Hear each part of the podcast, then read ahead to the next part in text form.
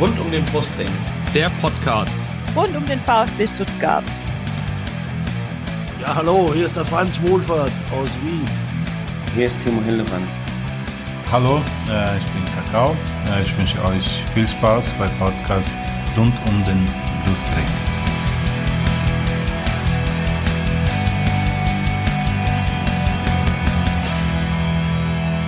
Herzlich willkommen zum Podcast rund um den Brustring. Mein Name ist Lennart. Und mein Name ist Yannick. Und dies ist Folge 134 unseres Podcasts. Thema heute das 2 zu 2 des VfB am vergangenen äh, Samstag, am 14. Bundesligaspieltag, Blödsinn, am Sonntag war es, Sonntag 15.30 Es war der 14. Bundesligaspieltag, der VfB führte 2-0, spielte am Ende 2-2 gegen die Hertha und darüber wollen wir heute reden mit unseren zwei Gästen. Zunächst und stelle ich unseren Gast aus Berlin vor, das ist Kilian bei Twitter zu finden unter @kingkongkilian. Hallo Kilian. Hallo. Und unser zweiter Gast ist äh, Chris, den kennt ihr schon, der war nämlich vor vorletzte Folge, Chris, oder vorvorletzte Folge, äh, auch schon zu Gast äh, bei Twitter zu finden, at VfB Chris. Herzlich willkommen nach kurzer Zeit zurück im Podcast. Servus, hallo. Ja, wie gesagt, die Chris kennt ihr schon. Äh, und bevor wir das, über das Spiel reden, wollen wir natürlich erstmal unseren äh, Gäste-Gast kennenlernen. Und deswegen, Janik, übergebe ich wie immer an dich. Stell doch bitte mal den Kilian vor. Ja, sehr gerne. Schönen guten Abend auch von meiner Seite aus in die Runde. Kilian, erzähl uns doch mal, wie bist du zur Hertha gekommen? Ja, ist tatsächlich ein bisschen komisch. Ich bin ja eigentlich in Mönchengladbach geboren und äh, bin dann mit fünf nach Münster gezogen. Hier wohne ich auch immer noch. Und ich war eigentlich immer Gladbach-Fan und hatte mit Hertha eigentlich nichts am Hut. Ähm, also eigentlich, ich fand, es war halt ganz normaler Bundesligist, ich hatte keine richtige Meinung zu denen. Und dann da kam halt der Steven zu uns. Steven war früher mit der Klassenkameradin und Freundin von meiner Mutter zusammen und Steven kennt man vielleicht aus dem ganzen Hertha-Base, Kosmos und von Aktion Hertha-Kneipe. Und er hat mich sozusagen ein bisschen da reingezogen und dann habe ich halt so ein bisschen die Fanszene von Hertha kennengelernt und auch so halt so ein bisschen lieben gelernt und wurde dann halt mit der Zeit immer mehr und mehr zum Hertha-Fan und äh, bin, war leider noch nie im Stadion, richtig in Berlin bei einem Spiel. Das muss ich aber unbedingt mal nachholen. Und ähm, ja, so bin ich eigentlich Hertha-Fan geworden. Jetzt habe ich so eine doppelte Liebe zwischen Gladbach und Hertha. Sehr außergewöhnlich auf jeden Fall, aber toll. Also solche Geschichten bereichern ja dann auch unsere Sendung.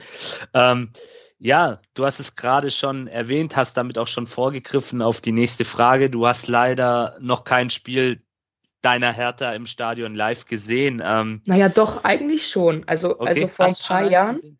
vor ein paar Jahren war ich halt mit meinen Eltern und meinen Geschwistern im Borussia-Park. Und da hatte ich, wie gesagt, quasi. Ja. Nee, als Borussia. Als da hatte ich noch nichts, da hatte ich noch nichts mit äh, Hertha zu tun und da hat äh, Gladbach Hertha mit 5-0 aus dem Stadion geschossen. Okay. Okay. Gleich so ein fulminantes Spiel mit Hertha-Beteiligung, nicht schlecht. Ähm, hast du denn ein Trikot von der Hertha? Oder ja, bist du allgemein jemand, der Trikots trägt? Ähm, ich trage eigentlich schon gerne Trikots und ich habe auch zwei von Hertha. Ähm, eins habe ich dir selber gekauft, zum zweites, weil mein erstes habe ich zum Geburtstag bekommen von eben dieser Hertha-Familie rund um die Aktion Hertha-Kneipe. Und ich habe mich da wohl so beliebt gemacht, dass sie mir ein Trikot geschickt haben und Sticker und einen Fanschal und so. Und das hat mich total befreut und das hängt jetzt hier in einem Rahmen in meinem Zimmer. Sehr schön. Hat es einen Ehrenplatz bekommen. Ja. Nicht schlecht. Ja, ähm, dann die letzte Frage wäre, wo findet man dich ähm, im Stadion? Ähm, du hast jetzt mal erzählt, du, du wohnst jetzt in Münster. Ähm, erzähl uns doch mal, wenn du ins Stadion gehst, gehst dann meistens nach Gladbach oder vielleicht auch nach Münster, wenn es denn möglich ist, aufgrund von Corona oder auch nicht. Nimm uns da mal vielleicht ein bisschen mit.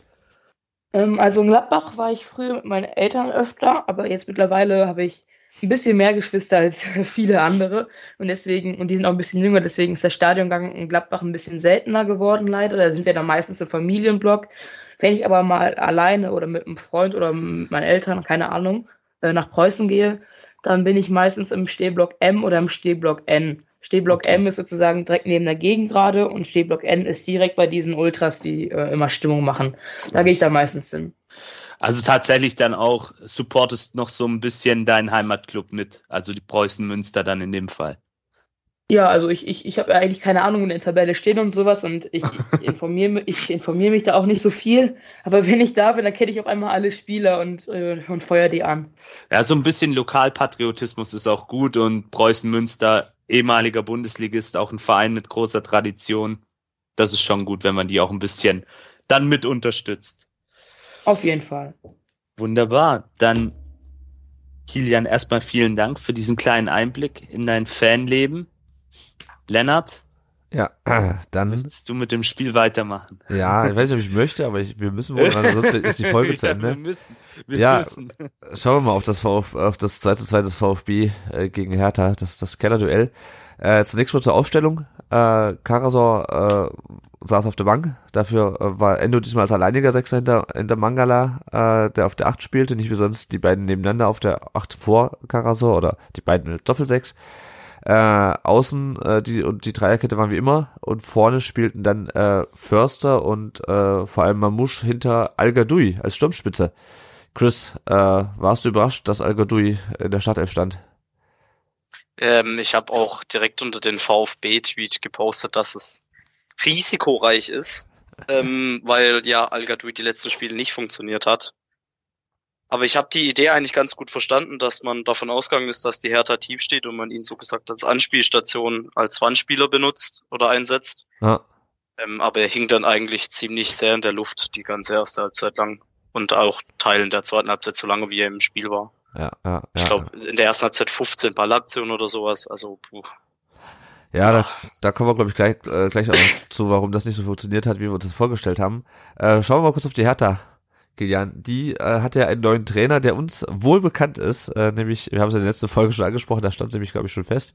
Äh, Taifun Korkut äh, hat die Hertha übernommen äh, nach dem äh, 1 zu 1 äh, gegen Augsburg am letzten Spieltag. Erstmal, wie ist deine Meinung zu, zu dem Trainerwechsel und was, wie war so deine Reaktion darauf, dass es Taifun Korkut wird?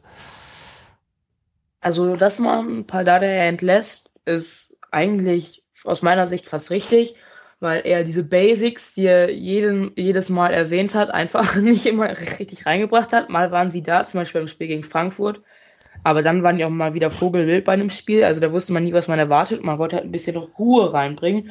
Deswegen kann ich die Entlassung an sich verstehen. Als ich dann aber gesehen habe, dass das Tor, äh, das Teil von Korkut kommt, da war ich enttäuscht, sehr enttäuscht. Weil ich hätte jetzt irgendwie gedacht, so auch wenn weniger auf dem Markt sind, dass man hätte ein bisschen besseren Namen holen können. Weil jetzt mal ganz im Ernst, so, also Taifun Korkut ist nicht umsonst drei Jahre weg gewesen. Also ist jetzt auch nicht so der beste und, und davor mit dem VfB äh, äh, quasi abgestiegen. Ja. Äh, genau, ja. Ja, ja. Ähm, er hat dann mit dem 4-4-2 begonnen, äh, klassisch. Äh, klassischer geht eigentlich nicht. Äh, die Hertha war eigentlich sehr, sehr engagiert in diesem 4-4-2. Hast du diese, diese Reaktion so erwartet nach den letzten Spielen? Ja, also ich habe jetzt, also ich habe jetzt nicht drüber nachgedacht, aber alles andere, was gekommen wäre, wäre halt absolut schlecht gewesen. So, also man muss ja eigentlich engagiert sein, vor allem noch in so einem Abstiegsduell und dann noch mit einem neuen Trainer. Also alles andere hätte mich schon sehr enttäuscht. Ja, Aber ja. das 4-4-2, das fand ich tatsächlich gut. Und man hat ähm, auf den Außen jeweils zwei Spieler. Die Außen ja so ein Thema, was in Berlin eh nicht so gut ist. Man muss das Spiel eigentlich nur ein bisschen breit machen unter dem Dardai Fußball und man hat gegen Hertha gewonnen. Also das war eigentlich schon ganz gut. Ja, ja. ja, es gab ja die erste, die erste Chance für Belfodil dann äh, aus Spitzenwinkel in der vierten, die dann äh, Müller noch parieren konnte. Der VfB, äh, Yannick, der hatte auch ein paar Angriffe, äh, aber die wurden nicht zu Ende gespielt, weil man keinen Abnehmer gefunden hat. Vor allem Massimo, Massimo und Sosa kamen zwar den Ball, aber sind nicht richtig durchgekommen. Äh, und ich meine, das hat auch ein bisschen was mit dem Spielsystem der Hertha zu tun gehabt, nämlich diesen beiden Viererketten, wie, wie Kilian das, Kilian das ja auch gerade schon angesprochen hat. Äh, wie fandst du dieses, äh, unsere Außenbahn in dem Spiel? Ja, ähm, zu, wie soll ich sagen, ein bisschen zu harmlos. Also ich hätte mir da mehr Engagement gewünscht. Klar, es war, ihr habt es ja gerade auch nochmal aus taktischer Sicht alles ähm, richtig dargelegt. Ähm, es war irgendwo klar, dass die Hertha wahrscheinlich eher tief stehen wird und darauf bedacht sein wird, erstmal ähm, sicher und kompakt hinten zu stehen. Und damit haben sie ja dann unsere, unser Flügelspiel auch so ein Stück weit ausgeschalten in den ersten Minuten, beziehungsweise halt nicht äh, zur Entfaltung kommen lassen, weil da kam relativ wenig Durchschlagskraft, ähm, wie wir das vielleicht sonst aus früheren Spielen auch kennen. Und deswegen war das, wenn man es auch über das gesamte Spiel dann betrachtet, ein bisschen zu wenig. Ja, also gerade in den ersten zehn Minuten, da gab es, glaube ich, eine Flanke von Sosa, die ein bisschen gefährlich war. Mhm. Das war, glaube ich, die einzig wirklich gefährliche Flanke von Sosa und äh, auch Massimo, der sich da echt ganz gut durchsetzt.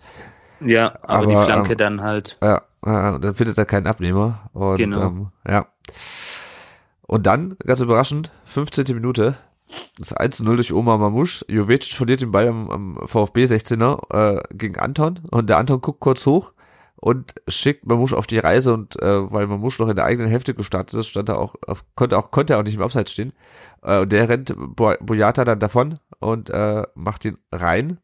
Äh, wir hatten ja gerade darüber gesprochen, Kilian, dass, äh, dass die Hertha eigentlich relativ tief stand. Warum war man da so weit aufgerückt, dass man sich mit einem Pass äh, und ich meine, Anton ist jetzt nicht gerade für so Pässe bekannt bei uns äh, und für so ein gutes Auge, der macht das schon nicht schlecht, aber es ist keiner, der so ständig Bälle spielt. Äh, wie konnte man sich da so über, überraschen lassen? Ich habe absolut keine Ahnung. Also das ist halt einfach nur ziemlich schlecht verteidigt. Wenn man mit einem Pass aus der eigenen Hälfte, wenn sogar der Stürmer aus der eigenen Hälfte startet, die ganze Verteidigung überspielen kann und Dedrick Boyata in einem Laufduell gegen Omar Mamouche setzt, dann ist es einfach nur extrem schlecht verteidigt und da hat man das 0-1 auch wirklich verdient. Äh, Ja, da kann ich dir gar nicht widersprechen. Muss ich, also ich war auch echt, echt, echt überrascht. Äh, Chris, äh, Mamouche, äh, das ist eigentlich genau das, das ist seine Stärke, oder? Dieses Spiel, dieses äh, dann den Ball kriegen und ab dafür.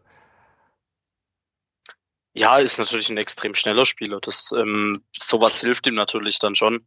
Auch ein extrem trickreicher Spieler, das hat er oft genug in dem Spiel auch gezeigt. Ja, Aber ja. gerade wenn er sein Tempo ausspielen kann, ich glaube, das ist dann schon genau sein Ding. Und den macht er ja dann auch am Ende nicht schlecht. Also ich kenne, also ja, ist immer schwierig für einen Stürmer, glaube auch, wenn man so viel Zeit hat zum Überlegen, was man jetzt macht. Ja. Ähm, also für manche ist es vielleicht einfacher, wenn die nur so kurz, also wenn sie Kurzzeit zum Überlegen haben, aber er hat es dann schon eiskalt vorm Tor gemacht, das war schon stark. Ja, ja, ja, fand ich auch. Also wir kommen ja später noch zu einer Chance, wo es eigentlich auch gut macht, irgendwie in einer guten Schussposition ist. Also äh, das ist so ein bisschen das, was mir, was mir Mut macht, erstmal unabhängig vom, vom Ergebnis, dass du halt mit Mamouche vorne jemanden hast, der halt nicht so ist wie Klimowitz. Um es mal ganz böse auszudrücken. Weil Klimowitz, der hätte zu lange nachgedacht äh, und hätte den Ball wahrscheinlich äh, Scholo, äh, keine Ahnung, an die Brust geschossen oder so. Ich weiß nicht. Also ich möchte mich auch nicht auf, ihn oder auf, auf andere einschießen, aber du hast halt das Gefühl, okay, mit Mamouche hast du jemanden, der, der macht halt so Dinger. Ja, der rennt zwar über den halben Platz, aber kriegt ihn dann noch unter. Ähm, und äh, da haben wir einige Spieler im Kader, die da äh, dann äh, Nervensausen, nee, wie heißt das, Muffensausen bekommen? Nervenflattern. Muffensausen, ja, genau. Nervenflattern bekommen. Äh, deswegen also echt gut. Und ähm, sein zweites Saisontor nach dem, nach dem späten Ausgleich gegen Frankfurt. Ja, und vier Minuten später steht es plötzlich 2-0. Den äh, Philipp Fürst, und ich kann es nicht anders beschreiben, der, der läuft einfach auf den äh, Herr Taner Strafraum zu, sch- schießt, nicht besonders platziert, fand ich, und auch nicht besonders hoch oder so, sondern schießt halt einfach. Und das Ding ist drinne. Janik, äh, was war deine Reaktion, als es nach 20 Minuten, 19 Minuten plötzlich 2-0 für VfB stand? Zunächst einmal ist dieses Tor ja unfassbar. Also der kann da ja wirklich durchjoggen, der sprintet ja nicht mal, unser Philipp Förster, sondern ähm, joggt da durch. Und, und ich habe noch vor dem Fernseher gesagt, ich so, Junge, leg doch quer oder, oder mach irgendwas. Aber er wird nicht angegangen und nimmt sich dann diesen Abschluss, ähm, den er schon auch gut trifft. Ah. Ähm, nicht, nicht besonders pla platziert, aber, aber doch ähm, irgendwie dann ein sehr fieser Ball auch für den Torwart, weil er flattert auch, glaub ein bisschen, Ja. ähm, wenn ich mich recht er erinnere. Und ja, wie, wie war meine Reaktion? Zunächst einmal natürlich die Freude über diesen, über diese frühe Führung. Haben wir ja nicht allzu oft in dieser Saison beim VfB. Ähm, dann natürlich auch wo, schon vor dem Tor äh, unfassbar, wie, wie frei er da durchjoggen kann. Also er sprintet ja nicht mal, er zieht ja nicht mal an, sondern joggt da wirklich ganz gemütlich durch. Also ich weiß nicht, was da die Hertha-Defensive gedacht hat. Ähm, ich glaube, da waren sie irgendwo anders, nur nicht auf dem Spielfeld. Und ja, dann trifft er den Ball natürlich auch sehr gut, wenn auch nicht besonders platziert. Aber es ist schon ein fieser Ball, er flattert ein bisschen und ja, macht er gut. Und habe ich ihm auch, oder ich denke, jeder, der es mit dem VfB hat, auch ein Stück weit gegönnt, weil er zeigt schon immer sehr, sehr viel Einsatz auch, ähm, investiert sehr, sehr viel in jedes Spiel und da hat er sich dann jetzt auch mal belohnen können mit dem Tor. Ja, ja, das stimmt. Das kommt in der Tat nicht häufig vor. Kilian, äh, Janik hat es gerade schon gesagt, er weiß nicht, was die Hertha defensiv sich da gedacht hat, warum die so passiv war. Kannst du es dir erklären? Vor allem so kurz nach dem, nach dem 1-0? Ich kann es mir erneut nicht erklären. Ich frage mich, ich frag mich, was die da angestellt haben. Vor allem so in den ersten 15 Minuten waren die halt echt bissig und äh, waren immer, standen hinten tief und äh, sind immer gut drangegangen. Und dann kommt Förster da irgendwie so leicht angedackelt. Also da stehen vier Leute rum. Vier ja. Leute. Und die könnten alle drauf gehen, könnten einen Fuß reinhalten, könnten irgendwie einen Körper reinstellen. Aber die, die laufen einfach nur oder joggen einfach nur hinterher. Und dann, dann kann er doch einfach schießen und dann hat er Glück, dass der Ball reingeht. Und ja, also das, das kann ich mir nicht erklären. Das war einfach nur schlecht. Ja, ja. ja ich glaube, dazu kommen wir später auch noch auf, auf der anderen Seite. Ähm, ich möchte erstmal kurz auf die 22. Minute kommen, wo Mamusch sich den Ball am äh, Hertha-Verteidiger vorbeiliegt, aus 12 Metern schießt. Schwolo äh, pariert ihn aber. Chris, du hast ja vorhin schon gesagt, äh, dass du das äh, System, was er mit Mamouche und al äh, spielen wollte, grundsätzlich schon nachvollziehen kannst. Wie fandst du denn Mamouche in dem Spiel? Ähm, ja, ich glaube, das war eigentlich mit einer der besten, wenn nicht sogar der beste bei uns auf dem Platz. Ähm, weil er hat ja auch in der zweiten Halbzeit hat auch, wenn wir mal offensiv, äh, also offensiv vorne drin, also vorne waren, dann hat er ja auch immer wieder was probiert und auch mal wieder ins Eins gegen Eins, ins Tripling gegangen. Ähm, und deshalb fand ich Mamouche eigentlich einen der besten von uns, wenn nicht sogar den besten. Ja, in der zweiten Halbzeit mal ein bisschen unglücklich abgeschlossen und den hätte er vielleicht auch machen können, aber grundsätzlich war er eigentlich echt stark. Ja, also ich fand auch, das war eigentlich, also ich schließe mich dem an, dass es unser bester Spieler war, weil er unglaublich aktiv war. Was mich halt so ein bisschen geärgert hat, ist halt, dass dieses System halt überhaupt nicht funktioniert hat mit, mit Al Gadoui. Äh, und zwar aus dem Grund meiner Meinung nach, weil, weil Al Gadoui überhaupt nicht angespielt wurde. Also zumindest nicht so, dass er irgendwas mit Mamouche hätte machen können. Der Al Gadoui wurde dann angespielt, wenn er irgendwie am Fünfer stand. Ähm, oder viel zu tief äh, angespielt quasi im Strafraum. Ähm, und da war halt, also, keine Ahnung, also ich, ich verstehe nicht so richtig, warum wir mit Mittelstürmer spielen, wenn wir ihn nicht anspielen. Oder wenn wir, also, wenn wir schon sehen, okay, wir, du erreichst ihn nicht über die Flanken von Sosa, äh, dann musst du ihn anders anspielen, und zwar direkt über die Mitte. Und wenn du das auch nicht machst, weil er halt zu tief auch steht, dann kannst du es auch gleich sein lassen irgendwie. Also ich, das keine Ahnung. Ich glaube, bezeichnend für die Leistung von Al ist, dass ich bis nach dem Spiel, wo ich mir die Aufstellung angeguckt hatte, nicht wusste, dass er spielt. Ja. Ja, er hat irgendwie einen, einen, eine, einen Ballverlust im, im, im Hertha 16er. Und äh, ja, keine Ahnung, ich werde, er ist halt, ist halt als Backup äh, behalten worden diese Saison. Ähm, und keine Ahnung, ich glaube Kalajdzic und, und muss das hätte anders ausgesehen. Weil Kalajdzic macht halt den Wandspieler 10, 20, äh, nicht 10, sondern halt 20, 30 Meter vom Tor, aber halt nicht irgendwie im, im 16er. Also das ist äh, schön gedacht gewesen, dachte ich auch zu Beginn, aber es hat überhaupt nicht funktioniert. Aber trotzdem, man muss mit einem guten Spiel und äh, dann hatte der VfB das Spiel eigentlich so unter Kontrolle und dann kommt das Tor von Belfodil, was dann zum Glück für den VfB abseits äh, gepfiffen wurde, beziehungsweise es wurde abseits angezeigt. Darida stand in der Mitte im Abseits äh, und es wurde dadurch aktiv, dass er halt Müller irritiert. Ja, ich hatte ein bisschen das Gefühl, der Ball wäre trotzdem reingegangen, auch wenn der Rieder nicht im Abseits gestanden hätte. Siehst du es auch so? Ja, ich sehe es auch so. Also ich bin auch davon überzeugt, dass ähm, Darida da wenig Einfluss hat. In dem Moment, klar, er steht schon im Sichtfeld von Müller, äh, aber ähm, ja, ich gehe auch mal davon aus, dass der Ball auch ohne sein Zutun hin reingegangen wäre. Ja, ja. Und was mich ja besonders fuchsig gemacht hat äh, an dieser an dieser Szene, aber da interessiert mich ja noch gleich mal die, äh, die Sicht von Kilian aus härter Sicht. Äh, Mafropanos und Massimo versuchen mal Maulida auf dem Flügel zu stellen und es gelingt nicht. Und dann äh, Ito gegen Belfodil sieht echt, echt schlecht aus. Er nimmt nicht einfach die Hände in der Drück und lässt ihn quasi durchgehen. Ähm, wie fandst du denn die, die Chance aus, aus, aus härter Sicht? Ist das das, was du dir, was der, der Hertha die letzte Woche gefehlt hat, so, so ein Spielzug mal? Naja, man muss jetzt auch sagen, der Spielzug war jetzt auch nicht wirklich besonders, war einfach nur wenig, wenig gute Abwehr vom VfB Stuttgart. Ja, das stimmt. Ich glaube, ich glaube, jeder mittelmäßige Bundesligist hätte da auch das Tor gemacht. Ähm, ja, Kann also. Ich widersprechen. ja, also, also eigentlich war das fast schon einfach. Also Maulida muss den Ball halt einfach nur durchbringen, weil zwei Leute auf einmal nicht in den Zweikampf gehen und Belfodil hat dann damit einfach unfassbar viel Zeit im Strafraum, sich den Ball zurechtzulegen und zu schießen. Also, ähm, Also, äh, meine Mama hat nicht ausgelacht, als wir das Spiel geguckt haben, weil ich habe mich über die Abwehrspieler, Abwehrfehler von Stuttgart aufgeregt, anstatt mich über das Tor zu freuen. also das fand meine Mutter ziemlich lustig.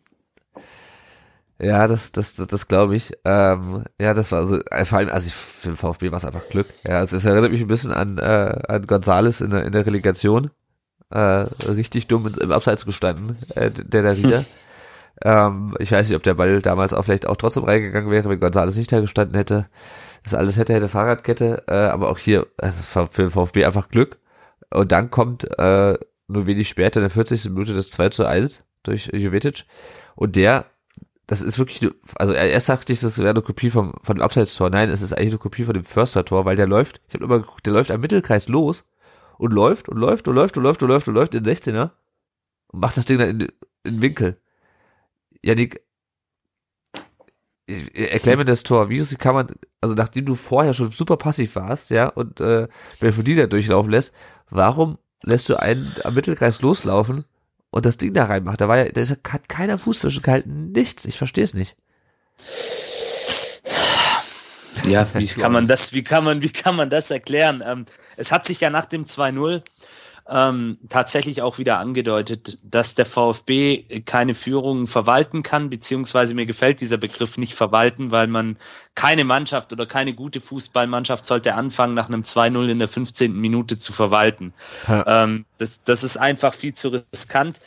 Aber ähm, ja, das ist ja auch so ein, so ein Thema, was wir jetzt auch schon in vielen Spielen hatten, dass der VfB es schafft, dann einen Gegner, der dann eine schwache Phase hat, die man dann auch ausgenutzt hat und in Toren umgemünzt hat, wieder zurück ins Spiel zu holen durch eigene Unzulänglichkeiten. Und nur so kann ich mir das jetzt so ein bisschen theoretisch erklären und eben damit, dass einige Spieler, und da werden wir sie nachher auch nochmal drauf zu sprechen kommen, Pellegrino Matarazzo hat es ja nach dem Spiel gesagt, dass er da auch ein paar Gespräche führen will, ähm, dass da einfach ein paar Spieler gar nicht auf dem Platz waren, auch in dieser Szene. Also ähnlich wie ich es vorhin bei der Hertha auch argumentiert habe, würde ich es hier jetzt auch machen. Die Spieler waren mit ihren Gedanken ganz woanders. Ähm, der eine hat gedacht, ach komm, ich verlasse mich mal auf die anderen hinter mir oder auf den neben mir.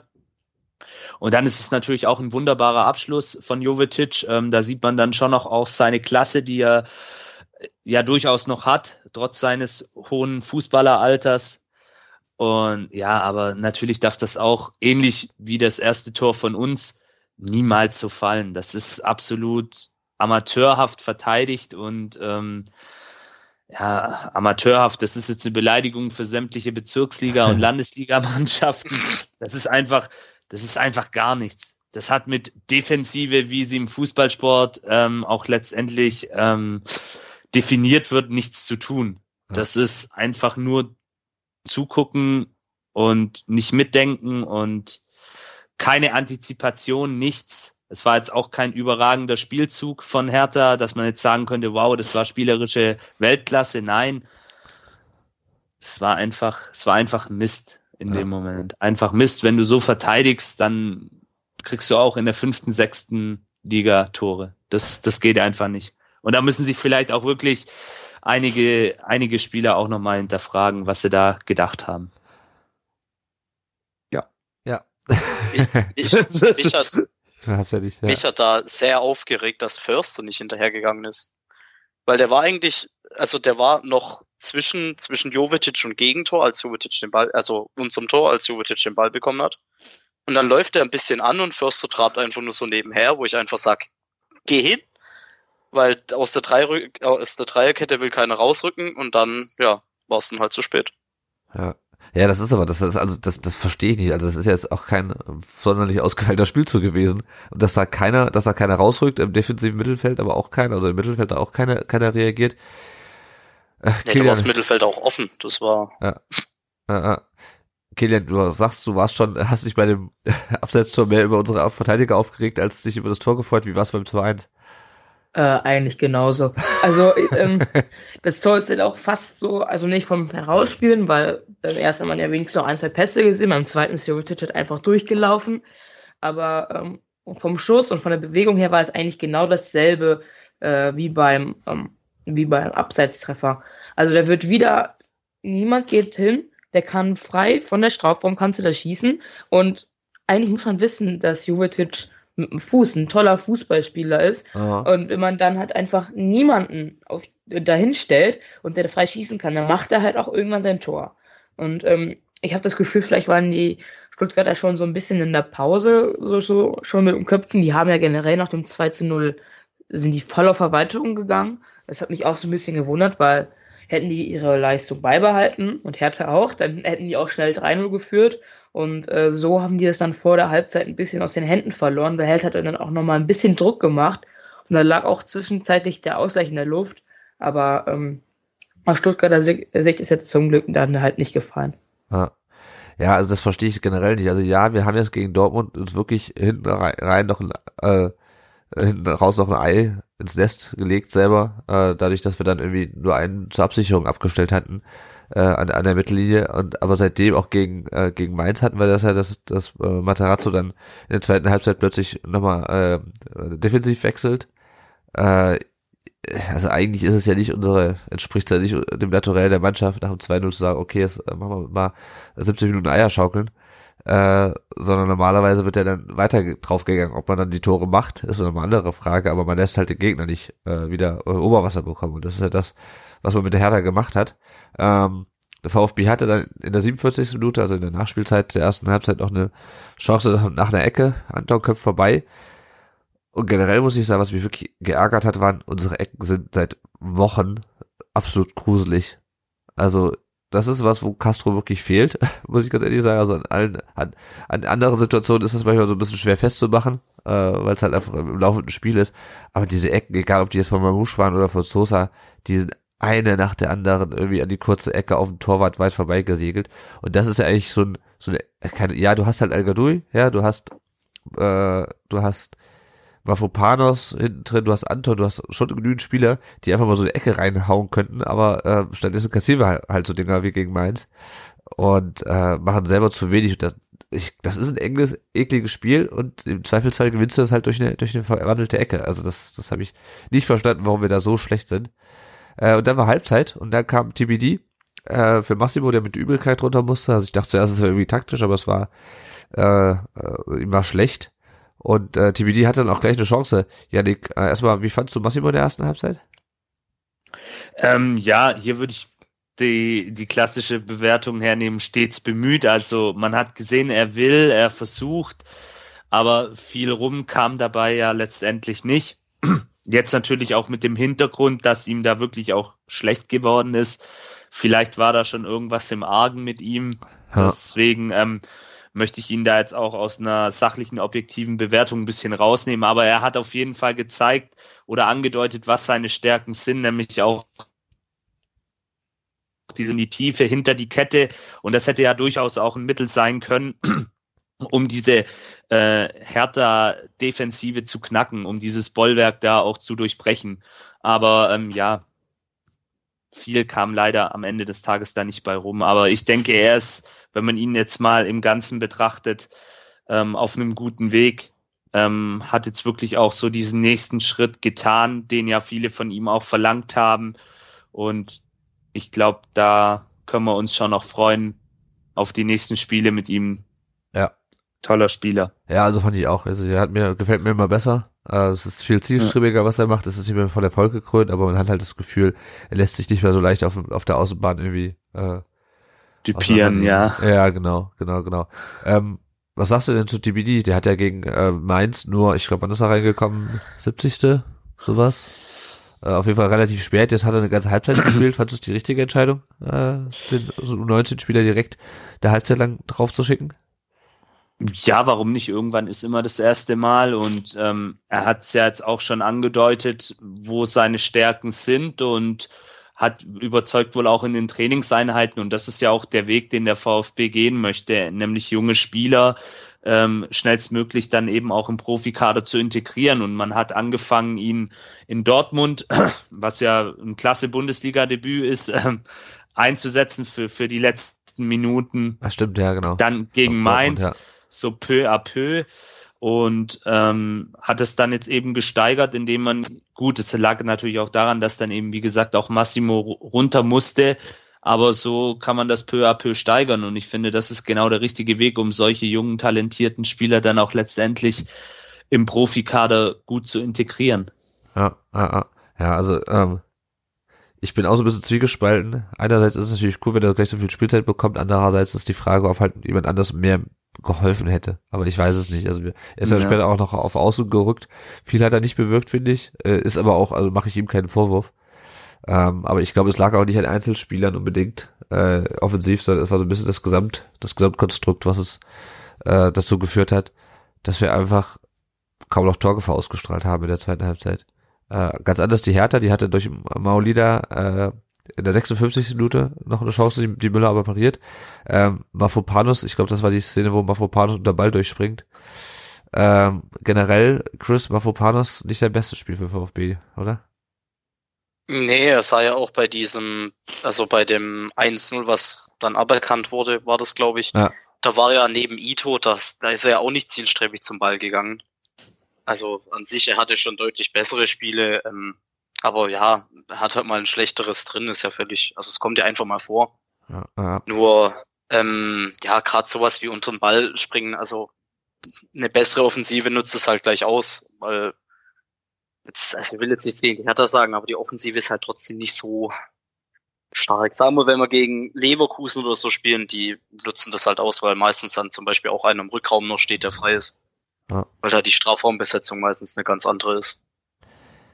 Ja, also ich meine, klar, jeder hat mal einen schlechten Tag. Ich, also ich glaube, in diesem Spiel hat es uns echt gekillt, weil die, die haben natürlich auch viel geklärt hinten, aber gleichzeitig sind es dann halt diese Dinger wie bei den drei Toren, äh, muss man ja sagen, wo du dich fragst, äh, also das ist einfach schlecht, alles drei schlecht verteidigt, zum, zum äh, 2 zu 2 kommen wir ja gleich noch. Das ist einfach alles drei schlecht verteidigt und halt aber auch von Leuten, von denen wir es eigentlich nicht erwartet haben, dass sie so schlecht verteidigen.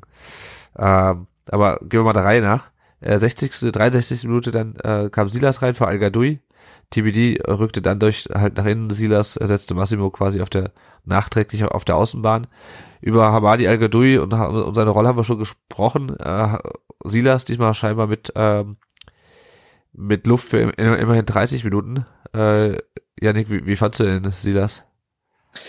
Ähm, ja, relat relativ unauffällig für seine Verhältnisse, aber auch hier muss man natürlich die Vorgeschichte sehen. Äh, war jetzt sein zweites Spiel und auch hier wird er jetzt peu à peu ähm, die Leistung eben oder das, das ähm, Pensum gesteigert, das Le Leistungspensum gesteigert. Und deswegen, man muss ihm einfach noch die Zeit geben, ehe er wieder zur alten Form zurückkehren wird. Und ja, er hat es auch in zwei, drei Sprints nochmal angedeutet, wo da eben auch seine Stärken sind, diese Dynamik, ähm, auch im Eins gegen Eins, aber ja, viel kam auch dann letztendlich nicht bei rum. Wobei in der zweiten Hälfte, wenn man die auch als Ganzes betrachtet, man sagen muss, ähm, dass da von VfB-Seite aus eh nicht mehr allzu viel Durchschlagskraft zu sehen war. Ja, ja. Kilian, wenn man so als äh, Hertha-Fan sieht, okay, da kommt Silas rein, äh, war jetzt nicht sein Debüt äh, und auch diesmal ohne Zuschauer kommen wir auch gleich noch drauf. Äh, hat es Angst, dass er jetzt, äh, dass der VfB damit jetzt den, den Sieg einwechselt oder warst du eher entspannt? Ähm, also ich habe mich irgendwie so eine Mischung aus Angst und Freude, weil ich habe mich gefreut, dass er jetzt halt ein bisschen mehr Spielzeit bekommt, weil sind wir halt ehrlich auch so aus der Hertha-Sicht, das ist ein toller Fußballspieler ja. und ich liebe es, ihn auf dem Platz halt spielen zu sehen. Ähm, aber ich hatte auch ein bisschen Sorge, weil die Hertha-Abwehr hat man halt beim 1-0 gesehen und beim 2-0 eventuell auch ein bisschen. Ist halt jetzt nicht so die aller, aller schnellste. Und wenn da wieder so ein Steckpass durchkommt und sie das ist durch, dann kannst du halt auch schnell 3-1 stehen und das Spiel ist durch. Da hatte ich ein bisschen Sorge vor, aber zum Glück kam es dann ja anders. Ja, ja. Ja was hätte bei, beinahe dann doch 3-1 gestanden. Äh, Sosa äh, zaubert irgendwie so ein, äh, so Pass auf Mamouche äh, aus der Tasche. Äh, der macht ihn rein, war aber ganz knapp im Abseits. Ähm, es wäre wahrscheinlich die Entscheidung gewesen in der 67. Minute und der stellte ich jetzt mal. Äh, aber es kam auch irgendwie aus dem Nichts, Chris, oder? Also ich habe ja nicht damit gerechnet, dass der VfB jetzt plötzlich nochmal ähm, auftritt und, äh, und den Sack zumacht. Nee, weil also davor und ja auch im Nachhinein danach kam ja nicht mehr arg viel von uns. Ähm, eigentlich die ganze zweite Halbzeit war eher so lala. Ähm, und dann, dass man das dann dieses Tor macht, was ja dann auch aberkannt wurde, hätte ich auch nicht mitgerechnet. Ähm, weil, wie gesagt, es kam von uns einfach nichts. Das war, die zweite Halbzeit war einfach nichts. Ja. Ja, und sie wurde auch weiter nichts. Äh, Sosa dann mit einem dummen Foul an der Strafraumkante, Jovetic mit dem Freistoß, äh, den, den Müller sehr, sehr äh, sehenswert aus der, aus der Ecke kratzt. Äh, ja, der VfB wurde auch echt leichtsinnig dann irgendwann. Ähm, bei diesem Freistoß, oder wie war denn so deine, deine, dein Gefühl in der zweiten Halbzeit vor dem Ausgleich, Kilian? Hast du gedacht, die Hertha kriegt, kriegt holt den Punkt noch oder äh, hast du eher Angst, dass das so ein, äh, ähm, so ein sinnloses Anrennen ist, wie wir das ja auch manchmal kennen? Äh, kam immer so darauf an, wie das Spiel lief. Am Anfang, als Pickerick mal die Chance hatte, war ich so ein bisschen optimistisch. Dann war Stuttgart halt auch ein bisschen wieder besser im Spiel. Und dann halt in dieser Druckphase ungefähr zu dem Zeitpunkt, als Jovetic dann halt auch diesen wirklich guten Freistoß geschossen hat und den äh, Müller dann gut gehalten hat, da hatte ich schon das Gefühl, dass irgendwann der Ausgleich fallen wird und dass vielleicht sogar noch drei Punkte drin sind. Also ab da war ich mir sicher, dass mindestens ein Tor für Hertha fällt. Ja, ja. Ja, es sollte auch noch fallen. Vorher kam noch äh, Karasov für Mangala in der 75. Äh, auch das eine etwas defensivere Ausrichtung. Mangala war eher als Achter diesmal unterwegs. Hat aber nichts geholfen. 76. Minute. Platten hat flankt äh, von außen. Belfodil lässt den Ball äh, abtropfen für Jovetic und der macht mit seinem zweiten Treffer den Ausgleich. Und auch da war ich relativ fassungslos. Äh, natürlich schön gemacht für Belfodil. Äh, äh, super gemacht. Aber ja, also keiner kommt dran, keiner hält einen Fuß dazwischen, es ist einfach nichts. Und Janik, äh, was mich am meisten geärgert hat, ist, dass Müller auf der Linie kleben bleibt. Weil, ganz ehrlich, die, die Reaktionszeit ist kurz, aber wenn er da in der Mitte steht, bringt das halt gar nichts. Also da hätte ich eher noch versucht rauszukommen und Jovetic irgendwie versuchen zu irritieren. Wir hatten das ja vor ein paar Folgen schon mal, als wir vom, mhm. ähm, vom Sascha, von Cavani's Friseur, äh, uns die äh, äh, die Analyse, ich glaube, von, war von Bredlos Torwartspiel äh, angeschaut haben gegen, ich weiß nicht mehr, gegen wen es war. Äh, aber ich werde, ja, es ist wenig Reaktionszeit, im Zweifelsfall geht er aus fünf Meter trotzdem rein. Aber ich finde, Müller macht es ihm zu leicht. Wie siehst du es? Ja, also dieses, ähm, ich nenne es jetzt mal dieses Rauskommen-Verhalten von Müller, haben wir ja schon des Öfteren jetzt auch hier thematisiert und da sieht er in manchen Szenen oder bei manchen Gegentoren auch nicht gut aus. Ähm, für mich beginnt aber der Fehler dann auch schon in diesem an diesem Spielzug, dass die Flanke nicht verhindert wird. Ähm, die Flanke war letztendlich der Schlüssel zum Erfolg für die Hertha. Wie sie es danach dann auch machen mit der Ablage, hast du ja gerade schon gesagt, wunderbar.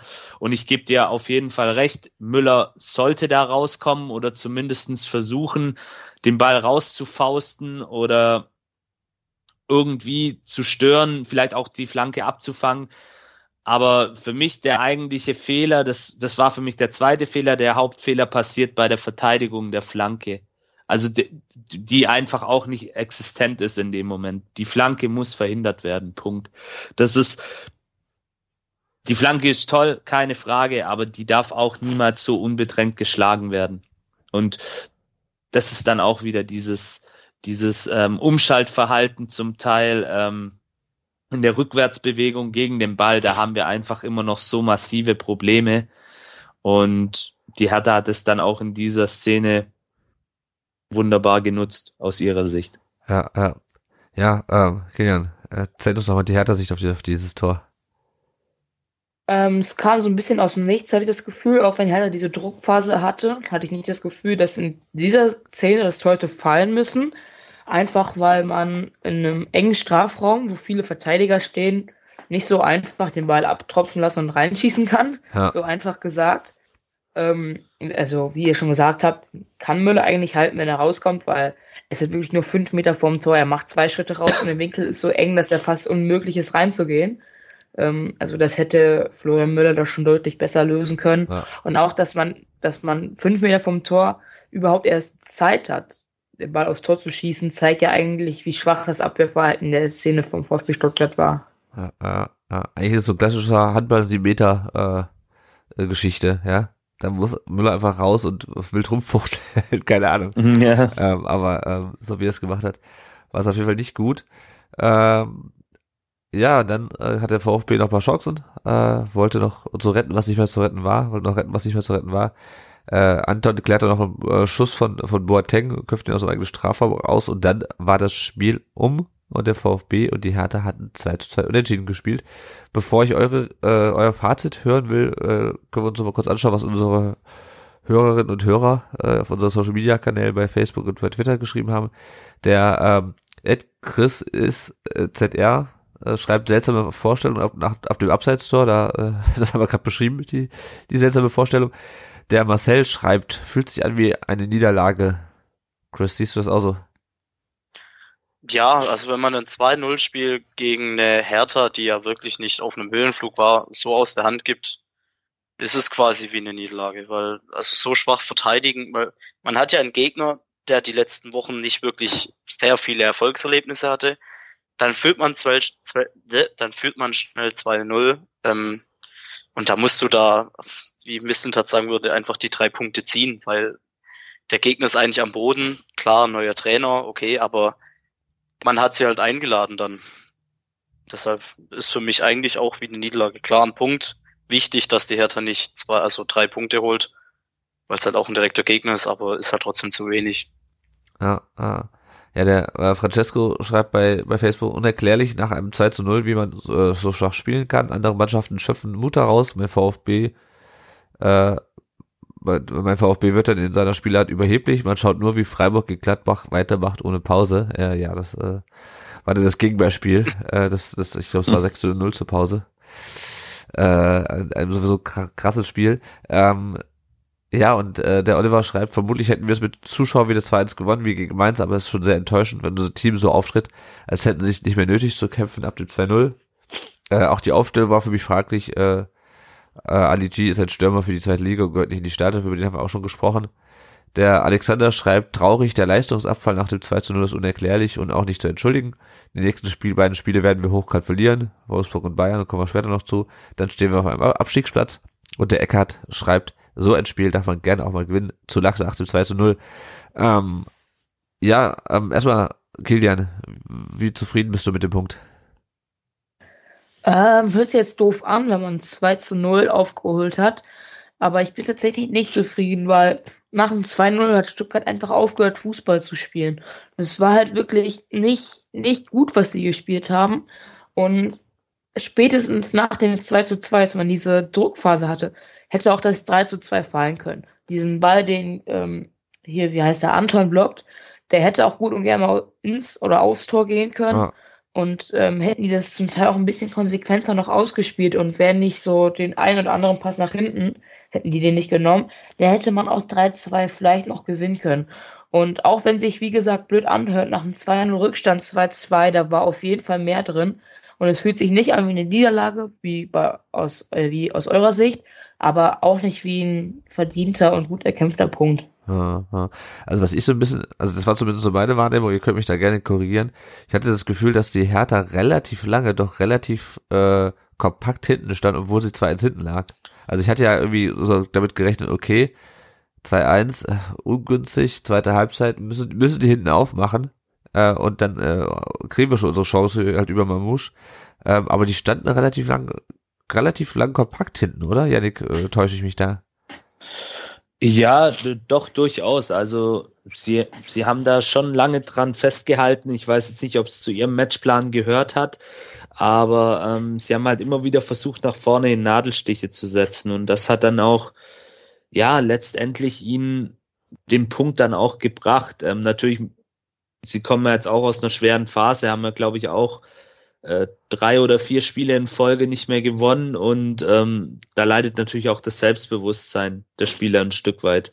Dieses, diese Selbstverständlichkeit dann auch entsprechend ähm, abgezockt aufzutreten. Aber ich denke, ähm, am Ende des Tages können die Berliner auf jeden Fall mehr mit sich zufrieden sein wie der VfB Stuttgart. Ja. Das ist ganz klar.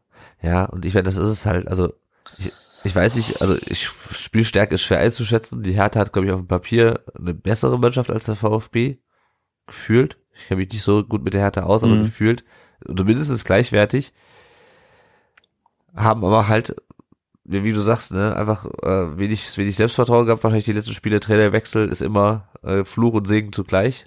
Ähm, und äh, trotzdem denke ich mir, wenn du 2-0 führst, egal wie, und sei es durch zwei Tore, wo sich äh, gegnerische Fans mehr, äh, äh, wo, wo wir uns nicht erklären können, wie die gefallen sind, ja, wo wir uns quasi mehr über die gegnerische Abwehr aufregen, als über unser Tor freuen, um mal das vom Kilian aufzugreifen.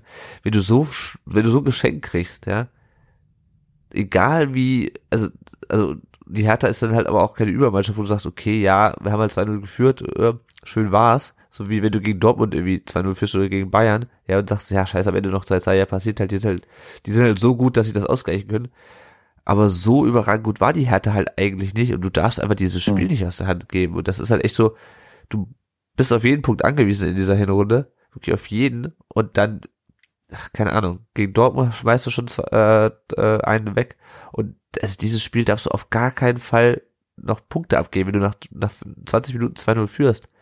Äh, egal auch wie die Personalsituation ist, die ist ja mittlerweile nicht mehr so schlecht, wie sie noch vor ein paar Wochen war und äh, auch äh, egal wie gut die Einzelspieler der Hertha sind, es darf einfach nicht passieren. Und äh, ja, die Frage nach den Ursachen, Chris, der äh, Pellegrino Matarazzo hat nach dem Spiel gesagt, also wir haben es auch teilweise schon angesprochen, dass die Spieler teilweise ihr eigenes Ding gemacht haben und äh, dass die Mannschaft begreifen müsse, dass äh, sie jede Woche ans Limit gehen müsse. Ansonsten würde man in der Bundesliga keinen Blumentopf gewinnen. Äh, er geht sich mal frei. Hast du das Gefühl, die Mannschaft ist nicht an die Limit gegangen? War das so, äh, oder, oder wenn ja, kannst du dir erklären, warum? Also das Gefühl hatte ich auf jeden Fall. Ich meine, man muss bloß dieses 1-0, was aberkannt worden ist, oder auch das 1 zu, äh, das 1 zu, ich schon, das 2 zu 1 oder das, also das 2 zu 1, was nicht gezählt hat und das 2 zu 1, was dann gezählt ja. hat.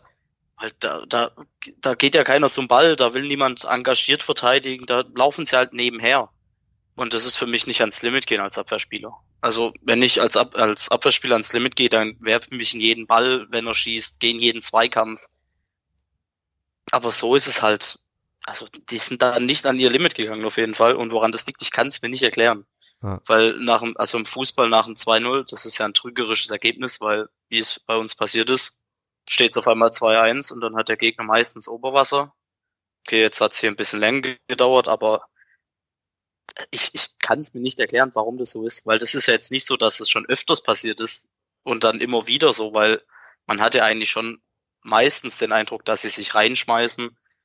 Ähm, Gerade auch die letzten Spiele gegen Mainz war ja auch wirklich, also ich fand es echt nicht schlecht und gegen Dortmund auch. Ja. Und jetzt so ein Spiel aus der Hand zu geben, ich, ich kann es mir nicht erklären und ich verstehe es auch nicht.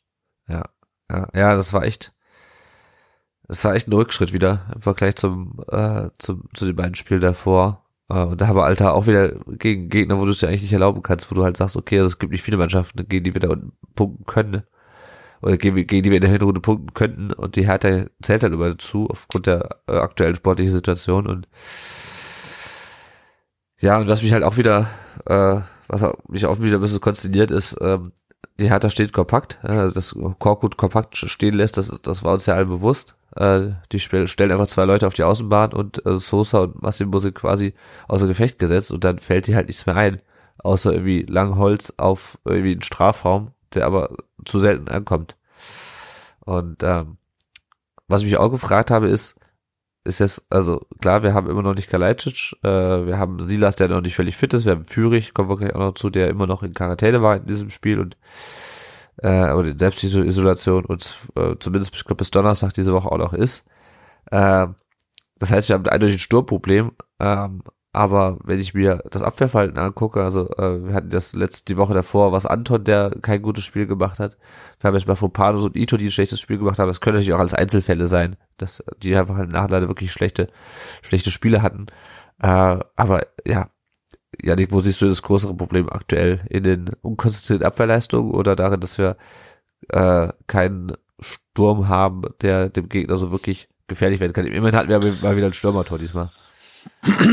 Naja, also ähm, da halte ich es ein bisschen so mit, mit äh, Hüb Stevens, die Null muss stehen. Also für mich ist eine stabile, kompakte Defensive das A und O, um eben als VfB Stuttgart auch letztendlich in der Bundesliga zu bestehen. Ähm, das ist mal das Fundament. Aber natürlich muss man auch versuchen, nach vorne hin ähm, entsprechend mehr Effizienz, mehr Durchschlagskraft zu entwickeln. Und beispielsweise gegen Mainz hat mir das sehr gut gefallen. Da, da hat man das einfach gemacht. Dann war man auch abgezockt. Und ähm, ist dann hinten stabil gestanden. Das heißt, eigentlich sind diese beiden Tugenden dann doch mehr oder weniger bei uns vorhanden, nur sie werden einfach nicht in jedem Spiel abgerufen. Und das ist für mich das, ähm, ja, das, das Groteske an dieser ganzen Situation. Eine Woche zuvor gegen einen, bei allem Respekt vor der Hertha, viel, äh, spielerisch besseren Gegner wie Mainz 05, der jetzt am Wochenende wieder Wolfsburg mit 3-0 nach Hause geschickt hat, rufen wir genau diese Tugenden ab. Und eine Woche später gegen den direkten Konkurrenten nicht. Und da muss ich dann auch schon wirklich, ähm, ich weiß, das wollen viele Fußballspieler dann auch nicht hören und auch vielen Fans hängt es zum Hals raus, aber da muss ich auch den Kopf hinterfragen von einigen Spielern. Ob ja. da vielleicht dann einfach irgendwie Konzentrationsfehler, Konzentrationsschwächen, äh, mentale Blockaden etc. pp. Weil die Jungs können es ja. Und ja, haben sie auch 20 Minuten lang gezeigt. Also 20 Minuten lang haben sie es gezeigt und dann ist für mich halt dieses Argument dieser trügerischen Sicherheit, dass die Jungs sich dann vielleicht auch einfach ein Stück weit zu selbstsicher sind und denken, okay, jetzt können wir mal vier Gänge zurückschalten, weil das war ja nicht nur ein Gang zurückgeschalten, sondern das war ja gefühlt dann plötzlich im Leerlauf, da ging ja gar nichts mehr. Und das darfst du dir einfach nicht erlauben. Und da muss man einfach an die, ich nenne es jetzt mal an die Cleverness des gesamten Kollektivs, an die Spielintelligenz des gesamten Kollektivs appellieren. Und ich hoffe, das macht jetzt auch Pellegrino Matarazzo. Er war ja auch wirklich sehr, sehr angefressen nach dem Spiel. Also ja. so hat man ihn, glaube ich, selten erlebt. Und ich denke, er wird auch genau in diese Richtung wahrscheinlich gehen und da sich den einen oder anderen nochmal schnappen und mit ihm wirklich ins, ins, ja, ins Gebet auch vielleicht gehen, letztendlich. Ja. Und das brauchen die Jungs vielleicht auch, weil die Situation ist weiterhin sehr ernst und prekär. Ich würde jetzt noch nicht die Flinte ins Korn werfen, aber wir müssen jetzt einfach mal anfangen, kontinuierlich ähm, zu punkten, weil sonst wird das immer, immer schlimmer, die ganze Sache. Ja. Ja, also ich sehe auch, ich sehe halt so eine Mischung aus. Zum einen haben wir keine Mittel gefunden gegen die Hertha, die ja sehr lange sehr kompakt stand. Und äh, wenn du aber keine Mittel findest, taktisch, dann musst du es halt irgendwie anders machen. Ja, dann muss halt mal, äh, müssen halt Einzelleistungen kommen. Dann müssen halt, äh, muss halt die individuelle Qualität dann mal zum Tragen kommen. Und auch das tut sie nicht, weil halt die Spieler da nicht an die Limit gehen. Äh, oder äh, ja, keine Ahnung. Das ist, das ist eine Mischung aus beiden irgendwie. Ähm, wir haben noch eine Hörerfrage bekommen vom äh, Hey 1893, der schreibt, Frage, wäre man mit dem Spiel zufrieden, hätte der VfB 0 zu 2 aufgeholt und am Ende noch unentschieden gespielt trotz exakt gleicher Spielwerte. Chris, wie wärst du zufriedener? Ähm, äh, nee, weil, weil dann hätten wir ja die Tore wieder so hergeschenkt. Also sagen wir, wir hätten, die erste, genau, ja. hätten, hätten wir die erste Halbzeit verschlafen und dann die zweite Halbzeit, sagen wir, hinten raus 25 Minuten ganz okay gespielt, hätte ich gesagt, warum nicht immer so? Deshalb, also, wenn man, wenn man so lange so, ich muss mal so sagen, so schlecht ausspielt, dann ist man, glaub, nie zufrieden, egal ob das vorne ist oder hinten oder mittendrin. Äh, also, ja, weil das war halt einfach nichts. Ja. Ja, gut, dann äh, wenden wir uns mal von diesem Spiel ab und schauen auf die Tabelle nach dem 14. Spieltag. Äh, der VfB ist das 15. hat 14 Punkte, also genauso viele Punkte wie Spiele absolviert. Ein Punkt vor Augsburg, vier Punkte vor Bielefeld, ein Punkt hinter der Hertha. Er hat aber erfreulicherweise immer die beste Tordifferenz im Keller, nachdem äh, Gladbach sich ihre versaut hat. also wenn man jetzt im Keller heißt, dass die, äh, das letzte Tabellendrittel, in dem auch äh, Gladbach mittlerweile angekommen ist. Und äh, jetzt. Keine schöne Zeiten. Bitte? Keine schöne Zeiten, gerade für mich. Nee, das, das glaube ich, das glaube ich. Ähm, und auch die, der Punkt hilft der Hertha auch nicht so wirklich weiter da unten. Äh, nee, nee, erstmal also, nicht. Ja. Aber es wird noch. Ja, ja. Schauen wir mal. Äh, der VfB hat jetzt noch drei Spiele vor Weihnachten. Und zwar spielt er am Samstag um 18.30 Uhr im Topspiel, warum auch, immer, warum auch immer das ein Topspiel jeweils äh, sein sollte, bei der äh, Spieltagsplanung äh, in Wolfsburg. Äh, dann geht's am Dienstag zu Hause gegen die Bayern und am Sonntag vor Weihnachten spielen wir in Köln, die wir ja schon im Pokal gespielt haben. Und wenn wir auf den nächsten Gegner blicken aus Wolfsburg, die sind jetzt Achter mit 20 Punkten äh, haben 15 zu 20 Tore. Das heißt, das sind die wenigsten Tore äh, nach den letzten drei Äh, die haben weniger Tore und äh, Bochum und die Hertha haben jeweils 15. Also sonderlich torgefährlich sind sie diese Saison nicht. Hat ja einen relativ guten Saisonstart mit Van Bommel und dann ging es bergab. Äh, sowohl mit dem äh, VfL als auch mit der äh, mit Van Bommel äh, und jetzt ist Florian Kofeld dort Trainer. Die haben am Mittwochabend noch ein sehr wichtiges Spiel gegen den OSC Lille äh, in der Champions League. Äh, Mittwoch äh, ist das. Da kann quasi noch jede Mannschaft weiterkommen. Äh, das heißt, es wird zwar keine Verlängerung geben, aber ich könnte mir durchaus vorstellen, dass das für die intensives Spiel ist und je nachdem, wie das ausgeht, das auch nochmal ein bisschen Auswirkungen auf die Psyche hat. Äh, ich weiß nur noch nicht, ob das gut oder schlecht für uns ist, äh, wenn sie rausfliegen oder, oder weiterkommen. Äh, die letzten beiden Spiele haben sie verloren. Gegen Mainz, du hast es gerade schon angesprochen, Janik 0 zu 3. Nach vier Minuten stand schon, äh, stand schon 2-0 für Mainz. Äh, und gegen Dortmund haben sie auch verloren. Äh, zuletzt haben sie gegen Augsburg gewonnen am 6. November.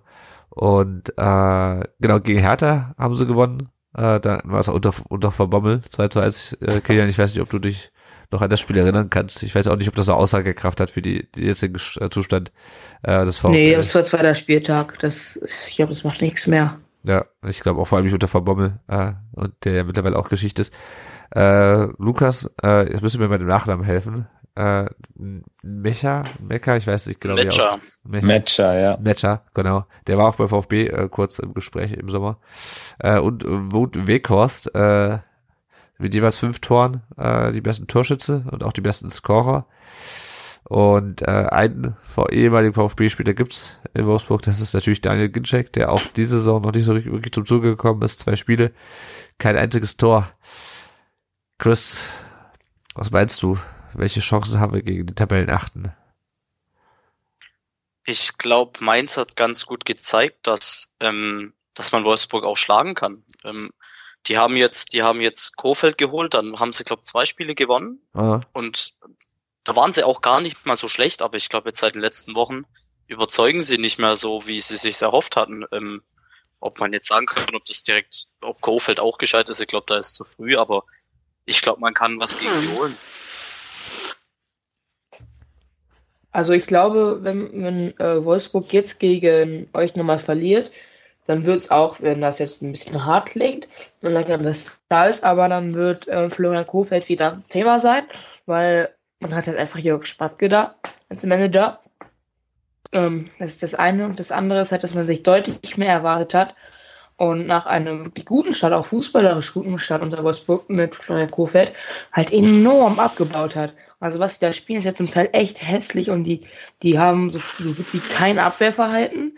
Da steht ja auch Dodi Luke Bacchio, der halt auch so ein bisschen härter, ist ja ausgeliehen von Hertha und auch so ein bisschen härter Vergangenheit hat. Ja. Ähm, der steht ja halt auch sinnbildlich dafür, wie schlecht die Abwehr da in letzter Zeit war. Und ähm, ja, also ich glaube, da sind wirklich gute Chancen für euch. Ja.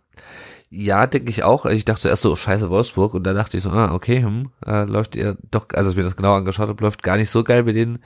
Aber äh, Voraussetzung, Janik, ist halt, dass die Mannschaft jetzt wirklich komplett wieder ans Limit geht. Und Richtig, darüber hinaus. genau. Ansonsten, also wenn du dir wieder so eine Vorstellung wie gegen Hertha leistest, dann machst du es halt auch einem ähm, erneut angeschlagenen Gegner wie Wolfsburg, äh, je nachdem auch wie das Spiel jetzt am Mittwoch läuft, ja. Wenn die da irgendwie als Tabellenletzter aus der Champions League rausfliegen und nicht mehr in der Europa League spielen, ist das, glaube ich, auch ein ziemlicher Downer für die. Äh, wenn du da, aber wenn du da nicht an die Grenze gehst, dann äh, machst du den auch so einfach. Richtig, genau. Und ähm, sie haben ja mindestens genauso viel Druck wie wir auch. Ähm, müssen, ich weiß jetzt nicht, ob Publikum in Wolfsburg erlaubt ist von Heimseite aus. Ich glaube, ja, ich glaube, die dürfen noch mit zuschauen. Aber die Frage ist, wie kommt doch eh niemand außer diese 750, Frau 395, mit dem- man weiß es nicht. Man weiß es nicht genau. Ja gut, äh, ich äußere mich jetzt nicht weiter zur Wolfsburger Fanszene, nicht, dass wir da noch einen Shitstorm kriegen, Das war, aber das war noch nicht mal ein Diss gegen die Fanszene, das war eher eine, äh, ja. Die Frage ja ist was ja, mit welche den 750 Fanszene? Leuten, die ins Neckarstadion dürften Wolfsburg, zu oder? tun. ja, ja, genau, wir reden von Wolfsburg. Aber die Frau war wirklich sympathisch da. Also wenn ihr auf, auf dem Haaland-Jubel, ist mir wirklich äh, ans Herz so ein bisschen gewachsen. Aber gut, ähm, ja, man, man muss natürlich ans Limit gehen, weil egal wie schlecht aktuell die Tagesform von Wolfsburg ist, da ist immer noch eine Menge Qualität im Kader. Da spielt ein Lukas Metscher, da ähm, ist auch noch ein Luca Waldschmidt, ähm, ein Wout Weghorst. Da ist schon sehr, sehr viel Qualität in dem Kader. Und diese Qualität ähm, wird dann halt auch noch begünstigt, wenn du eben ähm, ja gegen den Gegner spielst, der individuelle Fehler macht. Und das machen wir halt gerade, das sind wir Ja. anfällig. Bei Standards sind die Wolfsburger auch sehr, habe ich sie bis dato eigentlich als sehr ja, sehr stark ist jetzt übertrieben, aber doch als durchaus ähm, gefährlich wahrgenommen. Deswegen, ähm, so wie du schon sagst, äh, die Mannschaft muss als Kollektiv auftreten, muss ihre Chancen nach vorne nutzen. Ich denke, in diesem Spiel wird es dann auch eher so sein, dass wir wahrscheinlich dann doch auch den passiven Part inne haben und die Wolfsburger werden versuchen, vor eigenem Publikum, egal wie viele Leute es sind, äh, dann auch das Spiel zu machen. Und da müssen wir eben auch die Räume bespielen mit den, Ja. mit unseren Spielern wie Silas. Ich weiß nicht, ob Kulibali dann auch vielleicht eine Option sein könnte. Ähm, auch TBD mit seiner Geschwindigkeit, mit seinem Antritt. Und dann einfach ähm, versuchen, da das Bestmögliche rauszuholen. Es ist durchaus, ich gehe da schon ein bisschen mit Kilian auch mit. Es ist durchaus machbar. Die Wolfsburger sind angenockt. Und ähm, wenn man sie jetzt am Wochenende gegen Mainz gesehen hat, dann wow, können sie eigentlich froh sein, dass die Mainzer dann nach dem 2-0 auch so ein bisschen das Gas weggenommen haben und nicht weitergemacht haben, weil das hätte auch durchaus nach einer halben Stunde höher ausfallen können, das Ergebnis. Und deswegen, möglich ist es, aber man muss, man muss eben die Grundlagen dafür schaffen. Man muss das Fundament gießen an diesem Tag und ich bin mal sehr gespannt. Also ich tippe auf ein Unentschieden. Ja. Ein Sieg wäre natürlich noch besser. Auch im Anbetracht der darauffolgenden Gegner sicherlich nicht ganz verkehrt. Und dann, ja, man wird sehen. Ich bin, bin sehr gespannt auf jeden Fall. Also wenn wir uns das jetzt rein mathematisch angucken, also Mainz hat mit drei Toren gegen Wolfsburg gewonnen und ihr habt mit 1 zu 0 gegen Mainz gewonnen. Das heißt, eigentlich solltet zu 1, ja, sorry. Eigentlich solltet ihr dann also 4 zu 0 gegen Wolfsburg gewinnen Ja, oder das- 5 zu 1. Und genauso, so. genauso funktioniert es nämlich auch. Ja, ja, genau. ge- genau so Schön, es schön auch wär's, sein. wenn das mal so funktionieren würde. Ja. Und unterschreibe ich dir sofort, unterschreibe ich dir sofort. Nur Fußball ist halt leider am Ende des Tages vielleicht dann doch keine Mathematik, sondern dann auch abhängig von der Tagesform und die schwankt halt gerade extrem bei uns. Und Naja, wir, wir in Gladbach als Bayern-Schreck, wir würden halt die ganze Liga aufräumen. ja, Ja, Stimmt, genau. ja Ähm, da war ja was. Ja, ja. Ähm, also, wenn wir kurz aufs, aufs Personal gucken, äh, Kalajdzic, Tommy und Milo äh, trainieren alle wieder, teilweise aber individuell. Ähm, Führig, hatte ich schon gesagt, der wurde am Donnerstag vor dem Mainz-Spiel, meine ich, also wurde zwar erst am Freitag kommuniziert, vom, äh, direkt vom Spiel, aber wurde ähm, an dem Donnerstag positiv getestet, muss zwei Wochen in Isolation, konnte sich auch nicht freitesten, aber ich kenne mich mit den Regelungen aktuell nicht aus. Das heißt, der wäre prinzipiell am diesem Donnerstag wieder äh, in Freiheit sozusagen, ob er dann nach zwei Wochen äh, individuellem, individuellem Training dann direkt schon wieder für Samstagabend eine Option ist, weiß ich ehrlich gesagt nicht. Oder ob er auch überhaupt fit ist. Also das war ja bei Müller auch ein Thema. Der hat ja auch noch vier Wochen an seiner äh, Infektion zu knapsen gehabt. Äh, Kempf und Hamada sind beide wieder fit. Ähm, also ist, wie gesagt, Milo ist jetzt nicht wirklich ein Ausfall, weil der noch kaum gespielt hat. Tommy weiß ich nicht, ob wir den überhaupt in der Rückrunde äh, also nach dem 31. Januar überhaupt noch auf, bei uns auf dem Platz sehen. Äh, Kalajdzic ist klar, dass der erst im Januar wiederkommt. Führig wäre halt schon wichtig, glaube ich.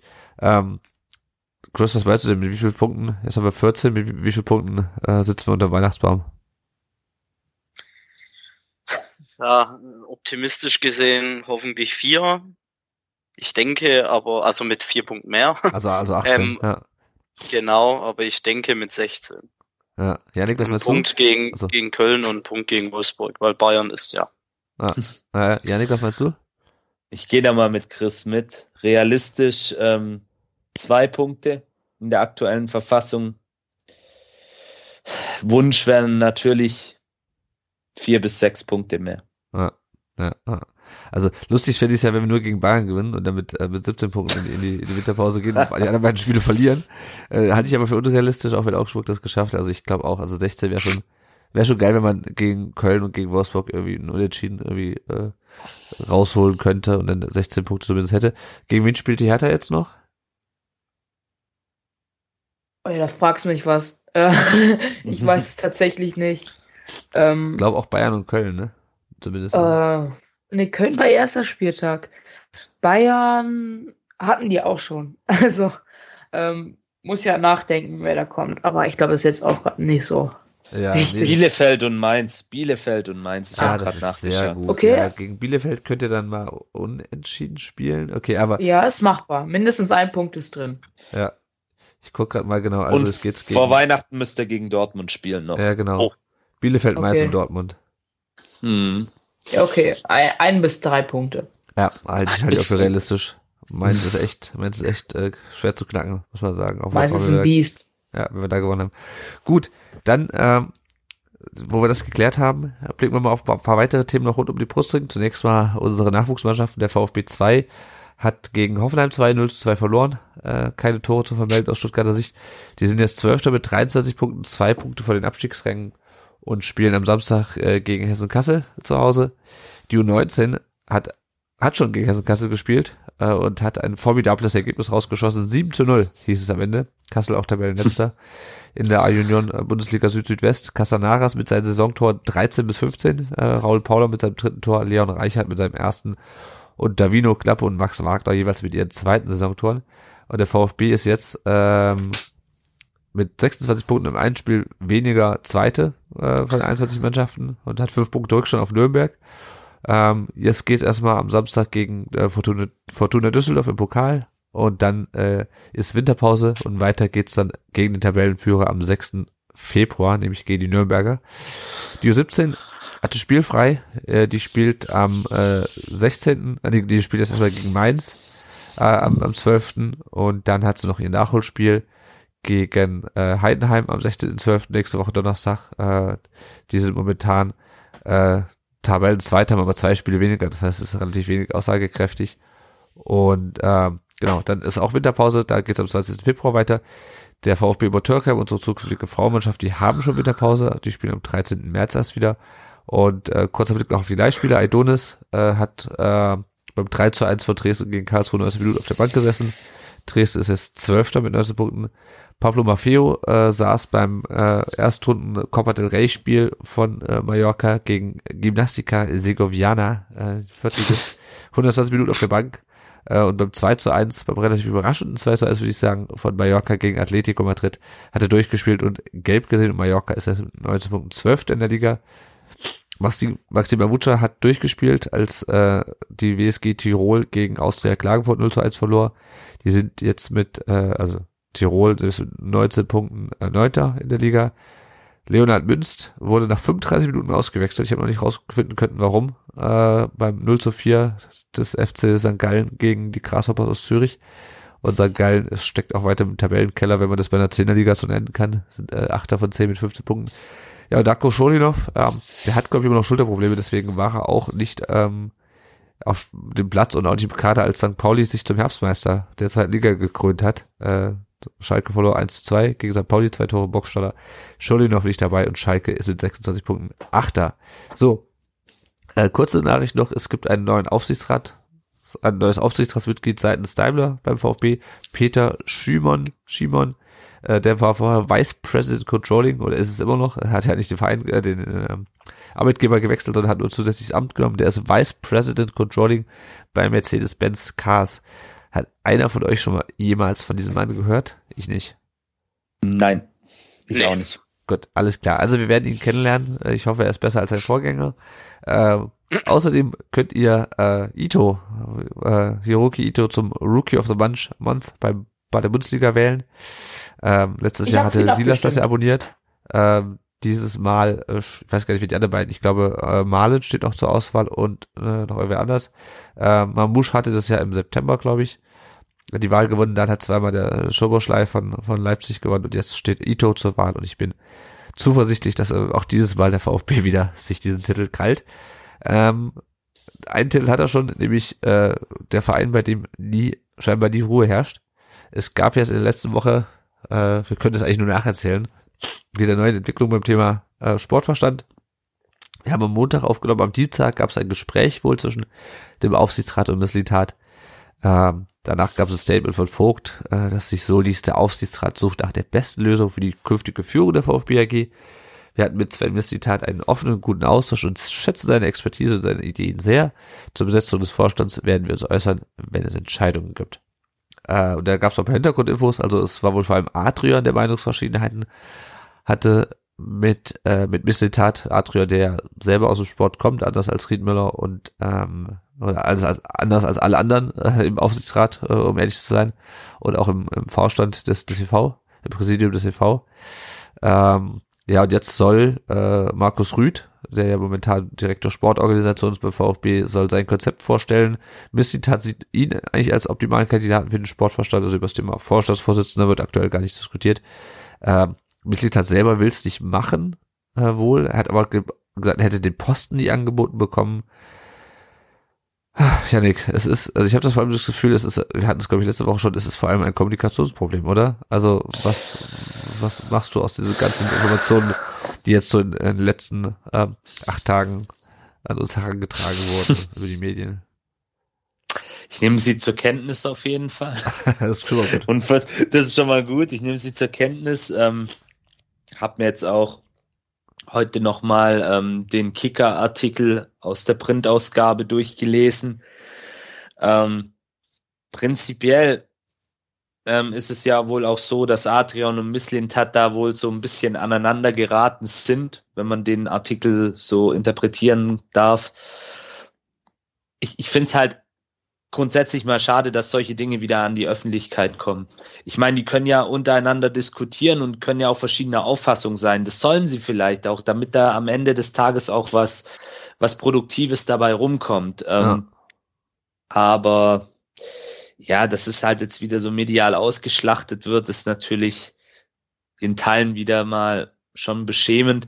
Ich hoffe einfach, dass man jetzt, ähm, Markus Rütt hatte ja jetzt die Chance, diese Woche sein Konzept vorzustellen. Ja, oder hat noch, ähm, ich weiß nicht genau, wann, wann das macht, aber ja. Ja, ich, ich habe mal irgendwas von, ja, wir haben heute Dienstag, ne? Also ja. da müsst, ich, ich habe was von Dienstag gelesen oder gehört, weiß ich jetzt aber nicht, ist keine verbindliche Information. Aber auf jeden Fall wird er jetzt in diesem Zeitraum, wo wir auch heute aufnehmen, ähm, sein Konzept vorstellen und das ist ja dann schon, ich versuche jetzt mal das Positive rauszunehmen, schon wieder ein gutes Zeichen dass man sich auch in diese Richtung dann bewegt beziehungsweise offen ist. Ähm, ich, ich, hoffe einfach, dass ähm, diese, dieser Konflikt zwischen Adrian und Misslintat nicht zu hohe Wellen auch innerhalb des Vereins schlägt und dass man da die Wogen schnell wieder kletten kann. Wie gesagt, ein bisschen Reibung ist immer gut und so wie man, wenn man Misslintat und Adrian kennt beziehungsweise weiß, wie sie auch beide auftreten, dann kann das durchaus schon auch Reibung erzeugen, weil sie sich, glaube ich, auch ein bisschen ähnlich sind in ihrem Auftreten, beides sehr emotionale, leidenschaftliche Menschen. Also so nehme ich sie wahr. Ja. Und ja, da kann mal durchaus auch ein bisschen können auch mal ein paar Funken sprühen, aber wenn die Funken dann nachher zu einem zu einem guten Ergebnis werden, dann ist das auch okay. Nee, ich hoffe einfach, dass ich bin auch absolut dafür, ähm, dass man diesen Weg mit Sven Mislintat weitergeht, egal in welcher Position. Ähm, er hat ja auch selber angedeutet, er möchte lieber das machen, was er jetzt auch macht, mit vielleicht mehr Kompetenzen, die man ihm ja auch durchaus zuschreiben kann, meiner Meinung nach. Und ich hoffe einfach, dass man da jetzt an einem Strang zieht und einen gemeinsamen Weg geht. Noch haben die handelnden Personen mein Vertrauen, aber ja, wenn nochmal so eine Aktion kommt, dann ist das Vertrauen halt in weiten Teilen der Mitgliedschaft ähm, auch verspielt. Mhm. Weil wir haben das die letzten Jahre zu oft gehabt. Ähm, diese, diese Machtkämpfe, diese Befindlichkeiten einzelner Personen. Und das darf einfach nicht mehr sein.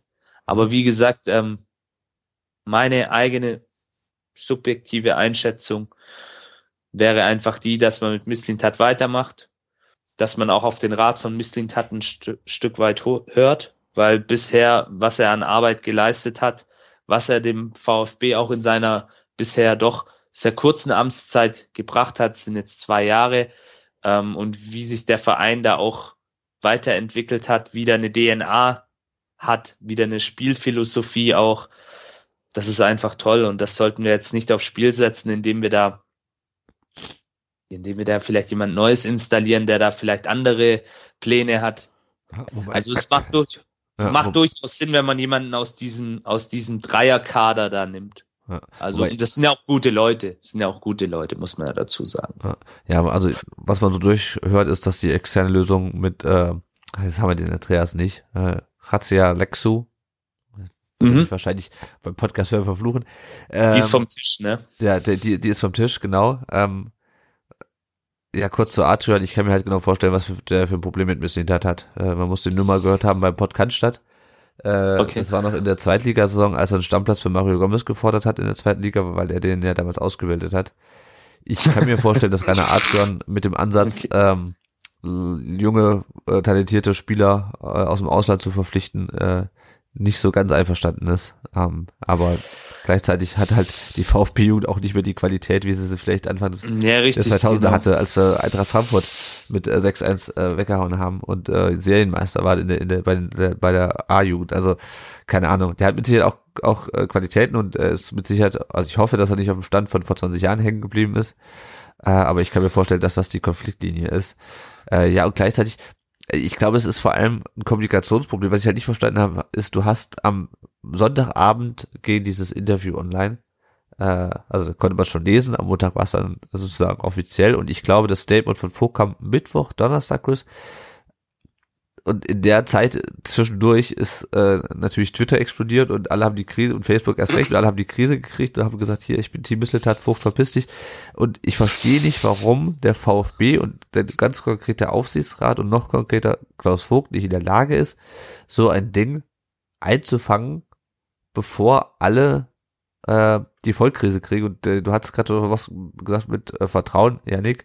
Äh, da will ich gleich noch zu kommen. Aber erstmal, Chris, kannst du das verstehen, warum man da nicht sofort kommunikativ auch drauf reagiert? Ähm, ja, äh, wie, wie du schon sagst, ich verstehe es einfach nicht, dass zum Beispiel auch VfB-Fans sich einfach immer sofort, da ist sofort, ich weiß gar nicht mehr, welcher Tag das letzte Woche oder vorletzte Woche war. Da habe ich, da, da, da habe ich nach dem Arbeiten mal auf Twitter geguckt und habe ich gedacht, um Gottes Willen, die Welt äh, bricht zusammen, was ist denn jetzt kaputt? Ja. Also ist, ist, wohl, ist Misslintat jetzt gegangen oder also, weil da war sofort eine Stimmung, also Weltuntergang eigentlich. Und das verstehe ich nicht. Ähm, aber dass man das dann auch wieder gleich öffentlich trägt und es ist einfach nur noch, also ich finde es einfach nur noch anstrengend irgendwann mal. Ja, ja, ja. Ja, nur mal zum, äh, was ich gerade angesprochen hatte, Thema Vertrauen. Ich, ich glaube, dieser, dieser Verein hat ein ganz riesengroßes, nicht nur Kommunikations, sondern auch Vertrauensproblem. Ja, also ähm, die Fans vertrauen äh, nicht, dass der Ver- Verein das hinkriegt und kriegen sofort die Krise, wenn irgendwie ähm, sowas was durchkommt, wie dieses natürlich schon sehr äh, ähm, sehr eindeutige Interview von von Misslitat. Misslitat vertraut, glaube ich, äh, dem Aufsichtsrat nicht, dass er die richtige Entscheidung trifft. Also weil ich glaube, was wir ja letzte Woche schon gesagt haben, ähm, die waren, glaube ich, einfach in einem Prozess und dann hat irgendwer, äh, entweder absichtlich oder weil er die Klappe nicht halten kann, das nach außen gestochen vor dem, äh, vor dem Dortmund-Spiel war es, glaube ich. Ähm, und, äh, nee, vor, vor, vor dem Main-Spiel. Und ähm, Mislit, bei- da sind beim Mislit, hat sofort alle Alarmglocken äh, angegangen, weil er dem Prozess, den der Aufsichtsrat da aufgesetzt hat, offensichtlich nicht vertraut und gleichzeitig scheint ähm, der Aufsichtsrat Mislit halt nicht so sehr zu vertrauen oder seine Expertise, dass man halt irgendwie ihn zwischendurch kommunikativ außen vor lässt. Also das ist irgendwie ich glaube nicht, dass es jetzt noch, ich hoffe, dass es jetzt nicht weiter eskaliert, ich hoffe, man hat es wieder eingefangen, aber also die zwei Wochen waren schon einfach wieder unnötig. Also das, äh, das äh, hat der Chris schon ganz richtig gesagt. Man braucht es aber nicht, es ist einfach nur noch ermüdend. Und ähm, ja, schauen wir mal, wie es weitergeht. Äh, das erfahrt ihr in der nächsten Folge von äh, House of Cannstatt ist schon besetzt, ne? House of Stuttgart auch Mist. Ja, nächste Folge von Rund um den Brustring.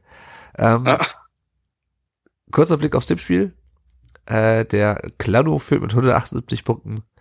Äh, hat un un unter anderem das 1 zu 1 von Arminia Bielefeld gegen Köln richtig getippt. Äh, gefolgt von Brustring 2016 und äh, Rasibo äh, auf Platz 3 mit 171 Punkten, zusammen mit Mona 71, ebenfalls mit 171 Punkten. Und ähm, wenn ihr uns stützen wollt, entweder finanziell oder anders, dann könnt ihr das tun. Finanziell läuft das über Patreon mit einem kleinen monatlichen Beitrag. Da haben wir auch heute eine neue Patreon-Unterstützerin bekommen, habe ich schon gesehen, die Ute. Äh, vielen Dank, äh, zwei Euro im Monat, steigt die Ute ein. Vielen, vielen Dank für deine Unterstützung, liebe Ute, wenn du das hörst. Äh, ansonsten, wenn ihr uns äh, nicht regelmäßig unterstützen könnt oder wollt, könnt ihr das auch per äh, PayPal tun, einfach mal äh, äh, was rüberschieben. Die Kontaktdaten findet ihr auf rund um die Brustring unterstützen auf unserer Webseite. Äh, ansonsten, wenn ihr uns kein Geld äh, rüberschieben könnt oder wollt, dann könnt ihr uns auch auf Apple Podcast Rezensionen da lassen. Äh, das hilft, dass andere VfB-Fans uns leichter finden und Rezensionen lesen wir natürlich auch vor. Ansonsten erklärt den Leuten auch gerne offline, was ein Podcast ist. Im Stadion ist es jetzt wieder schwieriger geworden, äh, aber vielleicht im nächsten Zoom-Call äh, kleinen Werbeblock am Anfang einbauen, äh, bevor es dann äh, um die äh, um die Arbeit geht. Ähm, genau, ihr findet uns überall äh, auf allen Podcast äh, Plattformen, bei Spotify natürlich auch YouTube und ihr findet natürlich auf dem Blog auf rund um die Brustring.de und wir suchen äh, Leute wie den Chris, Leute, die Ahnung von VfB haben, das Spiel gesehen haben äh, und nett sind. Und äh, wir suchen nämlich Gäste, VfB-Fans. Äh, Ob das jetzt alles so zu mir zustimmt, das. Bitte? Ob das jetzt alles so zu mir zustimmt, vor allem mit dem Ahnung vom VfB, das lassen wir einfach mal so stehen. Also lassen wir, das lassen wir unsere, unsere Hörer ähm, und Hörerinnen und Hörer entscheiden. Also wenn ihr mit dem Chris zufrieden wart, dann äh, schickt ihm doch bei Twitter äh, eine Nachricht, äh, at VfB Chris. Äh, da ist er zu finden. Ich bin gespannt. Ähm, genau. Jetzt kriegt er einen Shitstorm. Aber um ja. zum Punkt zurückzukommen, äh, wir suchen noch Gäste für die gesamte Rückrunde. Äh, meldet euch bei uns ähm, und äh, dann freuen wir uns mit euch über den VfB zu reden. Und damit sind wir am Ende angekommen. Äh, erstmal vielen Dank an unsere Gäste. Äh, zunächst mal an den Kilian, at King Kong Kilian auf Twitter. Äh, vielen Dank, dass, dass, du da warst und äh, wir hatten ein Vorgespräch schon. Du hast auch einen Podcast. Äh, erzähl doch mal was davon. Ja, ich war, ich war sehr, sehr gerne dabei. Ähm, ich habe einen Podcast, der heißt Hacke Spitze Mikrofon. Ähm, es hat angefangen als ein Schulprojekt, weil ich habe mich halt für Podcasts generell interessiert und ich höre auch viele Podcasts. Und ähm, dann habe ich halt so nachgedacht, so wie macht man eigentlich einen Podcast und wie läuft das? Und dann kam ich auf die Idee, ey, mach doch einfach einen Podcast. Die Arbeit kommt doch jetzt. Und jetzt habe ich seit etwas mehr als einem Jahr den Podcast. Ähm, ich habe früher versucht, den einmal die Woche erscheinen zu lassen. Mittlerweile ist es ein bisschen schwieriger geworden. Jetzt kommt der ähm, mal, wenn ich Zeit habe, aber eigentlich immer noch recht regelmäßig. Und ich würde mich freuen, wenn der reinhört und äh, genau wie am besten hier auch fünf Sterne da lasst. Ja, genau, macht es auf jeden Fall, wenn ihr euch für die, äh, das dann, aber vor dem ich für die Hertha, über die Hertha nehme ich an, ne? Äh, generell über die Bundesliga, okay. aber halt, also aus meiner Sicht rede ich halt ein bisschen mehr über Hertha und Gladbach meistens. Ja, ja, okay, gut. Ähm, kann man von momentan vom Namen nicht unbedingt drauf schließen, aber über VfB auch nicht. Äh, ja, genau. Ähm, hört da mal rein. Ihr werdet auch diese Folge sehr wahrscheinlich äh, dort hören. Also abonniert den und hört euch die Folge einfach nochmal an und lad, ladet sie runter. Ähm, lasst dem Kilian Rückmeldung da und äh, ja auch an dich, Chris. Äh, vielen Dank, dass du, dass du da warst. Äh, erneut. Ich hoffe, es hat dir auch diesmal wieder Spaß gemacht. Ja, es hat wie immer sehr viel Spaß gemacht und hat mich gefreut, dass ich wieder hier sein durfte.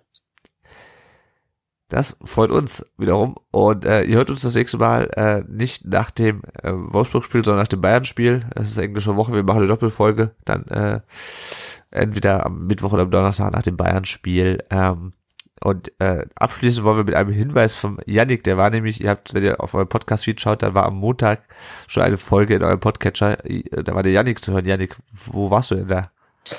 Genau, ähm, ich war bei den Jungs vom Retro-Spieltag, Willi und Flo ähm, aus Leipzig, machen, betreiben einen Podcast, ähm, wie gesagt, mit dem Namen Retro-Spieltag.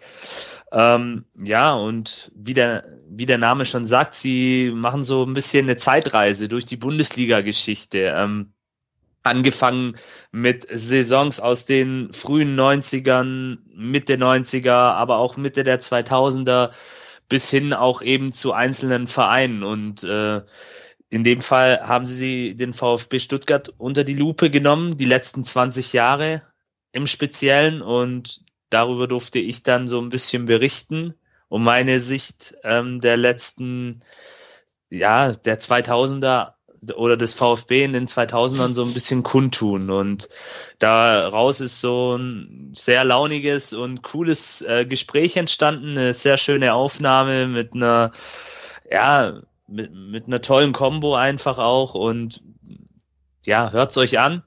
Äh, ist, glaube ich, auch auf sämtlichen äh, gängigen Podcast, ähm, Podcast äh, Börsen oder Anbietern äh, verfügbar, das Ganze. Und ja, es ist eine schöne Zeitreise mit lustigen Anekdoten, auch aus Fansicht. Und ja, am Ende gibt's auch ein kleines VfB-Quiz. Könnt ihr ja mal gucken, wie gut ich da abgeschnitten habe. Und dann, ja, hört's genau. euch einfach an. Ist einfach toll, schöne Zeitreise und vielleicht auch jetzt in diesem von wieder mal Corona geplagten Jahr ganz nett, wenn man mal wieder so ein bisschen zurückreisen kann. Ja, genau, hört euch das an, gibt bei uns auf dem ähm, Feed und auch bei den äh, Kollegen vom Retro-Spieltag. Die, äh, der zweite Teil kommt dann am, am Freitag raus. Ähm, genau, damit sind wir am Ende. Äh, vielen Dank fürs, fürs, Zuhören. Wir hören uns dann nach dem Bayern-Spiel mit hoffentlich ähm, mindestens einem Punkt mehr äh, auf dem Konto. Vielen Dank fürs Zuhören und bis nächste Woche. Ciao. Ciao.